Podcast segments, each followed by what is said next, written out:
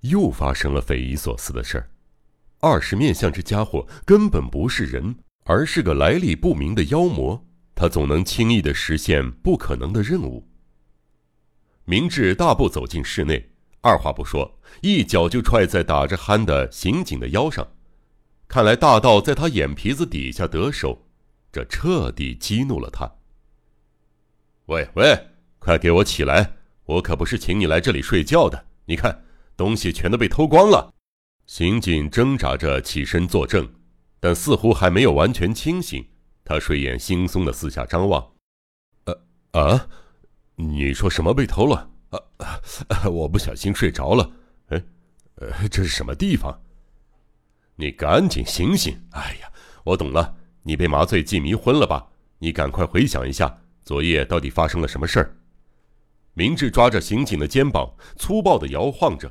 呃，呃，啊啊，呃，你是明智先生啊？啊，对了，这里是日下部的美术城。哎，糟糕，我中计了！没错，就是麻醉剂。昨天半夜，有个黑影悄悄溜到我的身后，然后。然后忽然有一种柔软带着怪味的东西塞进我的口鼻，呃，之后，之后我就什么都记不清了。刑警似乎终于清醒了过来，一脸歉意的环视空荡荡的收藏室。到底被他得手了，那么看守正门和后门的刑警们，说不定也被他这样暗算了。明智一边自言自语，一边冲出房间。过了一会儿，从厨房里传出一声尖叫：“日下部先生，请你过来一下。”会有什么事儿呢？老人与刑警朝声音奔去，看到明智正站在男仆房间的门口，指着里边。正门和后门都没看到刑警的影子，你看他们真可怜，居然落到如此可怜的下场。定睛一看，在男仆房间的角落，坐葬老人和他的妻子。双手被反绑在后面，嘴里也塞了东西，正躺在地上。这当然是大盗的杰作。为了怕两名佣人坏事儿，所以先把他们绑了起来。呃，呃，怎么会这样？明智先生，你说这是怎么回事啊？日下部老人已经陷入半疯狂的状态，他逼近明智。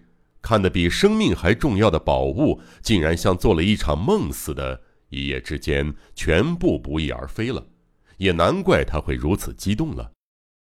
唉，我无话可说，我不知道二十面相的本领竟如此高强，我太小看他了，这是我失策的地方。失策，明智先生，你说句失策或许就没事了，但但我该怎么办？人人都夸你是名侦探，名侦探呐！没想到实际上，竟然如此的不堪一击呀！老人脸色铁青，一双布满血丝的大眼睛愤怒的瞪着明智，怒发冲冠的样子，仿佛昭示了他随时都会扑上去似的。明智似乎很惶恐，一直低着头。听到这里，他一下子抬起头，这是怎么回事？名侦探居然在笑，笑容在他的脸上不断扩散，最后大概是觉得太好笑了，再也憋不住了，竟然放声大笑起来。日下部老人愣在当场，明智该不会是因为被大盗耍弄而不甘心，所以气疯了吧？明智先生，你在笑什么呀？喂，我问你，到底在笑些什么？哈哈哈哈哈！哈哈哈哈太可笑了！名侦探明智小五郎真是太窝囊了，就像扭断婴儿的手臂一样，让人轻而易举的得手了。二是面相这家伙太了不起了，我很尊敬他。明智的样子越来越不对劲儿。喂喂，明智先生，你是怎么了？现在可不是夸奖大盗的时候啊！喂，你到底在说什么胡话？还有，作葬他们还绑着，也太可怜了。刑警先生，你们别发呆，快替他们解开绳子，嘴里塞的东西也拿掉，这样才能从作葬的嘴里问出大盗的线索啊！明智看起来实在靠不住，情急之下，日下部老人索性像侦探一样发号施令：“快点这是老先生的命令。”还不给人家松绑？明智对刑警使了个古怪的眼色，于是之前还愣着发呆的刑警当下停了笔直，从口袋里拿出一捆绳子，绕到日下部老人身后，啪的一下把绳子抖开，二话不说，开始在他身上一圈一圈的缠绕起来。喂喂，你你在干什么？你们这些人全都疯了！你绑我做什么？我不是叫你绑我，而是替。躺在那边的两个人松绑，没叫你们把我绑起来。然而，刑警丝毫不迟疑，他始终不发一语，最后终于把老人的双手反绑在身后。喂，疯子！喂，你在做什么？哎呀，痛啊，痛死了！明智先生，你笑什么？你们都别胡闹了，这个人好像疯了，快请他替我松绑。喂，我说明智先生。老人如坠五里云雾，完全摸不着头脑。是大家都疯了吗？否则没道理把事件委托人给绑起来，而且侦探还站在一旁，跟个没事人似的笑着，俨然一副无动于衷的样子。老先生，你在喊谁呀？你好像是在叫什么明智吧？这话居然从明智嘴里说出来。你在开什么玩笑，明智先生？你总不会连自己的姓名都忘了吧？你是在说我吗？你说我是明智小五郎？明智看起来一本正经，说的话却越来越奇怪。这，呃，这这还用问吗？你在说什么傻话？哈哈哈哈哈哈！老先生，我看你自己脑袋才是出了什么毛病。这里可没有什么姓明智的人。老人听到这里，呆若木鸡，愕然地张大着嘴。事情太奇怪了，他一时之间连话都说不出来了。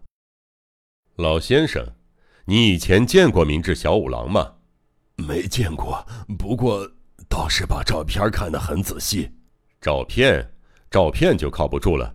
难道你认为那张照片跟我很像？老先生，你好像忘了二十面相是什么样的人物了。说到二十面相，你忘了那家伙不是乔装高手吗？这这么说来，你你是……老人恍然大悟，于是愕然失色。哈哈哈哈哈！看样子你总算明白过来了。不不，不会有这么荒唐的事。我明明看过报纸，《伊豆日报》上明明写着“明智侦探来访修善寺”。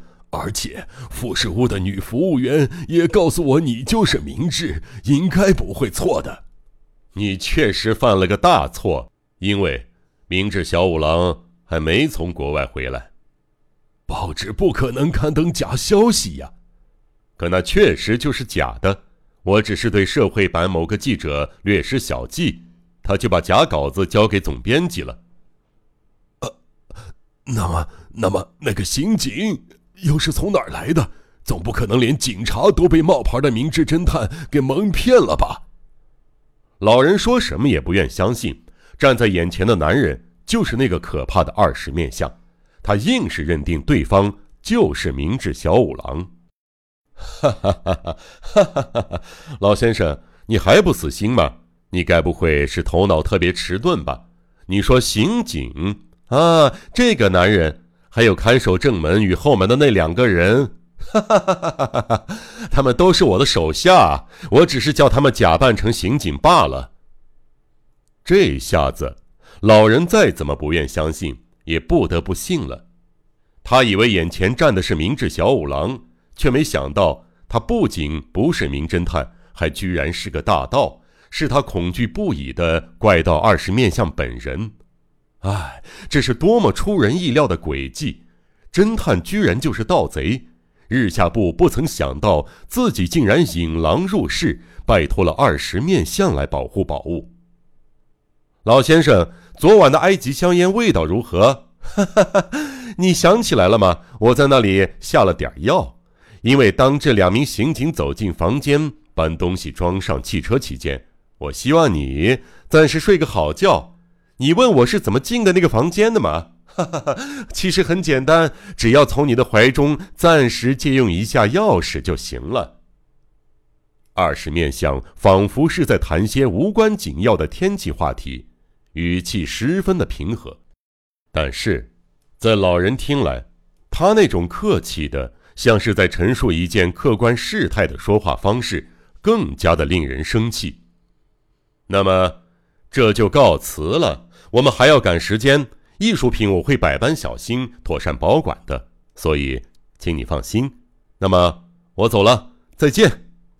二十面相郑重的鞠了个躬，率领假扮成刑警的部下，从容的扬长而去。可怜的花甲老人气得浑身发抖，急得语无伦次，还试图追赶那些强盗，但是全身上下都被绳子缠得紧紧的，绳子的另一端又绑在一旁的柱子上，虽然勉强能歪歪扭扭的站起来，下一刻又猝然倒下。然后，他就这么倒在地上，悲愤交加，咬牙切齿，老泪纵横，不停的挣扎着。拥有二十种面相，神出鬼没，变幻莫测。没有人知道他真正的长相。名侦探遭遇史上最大危机。江户川乱步最畅销侦探小说《怪盗二十面相》。欢迎收听。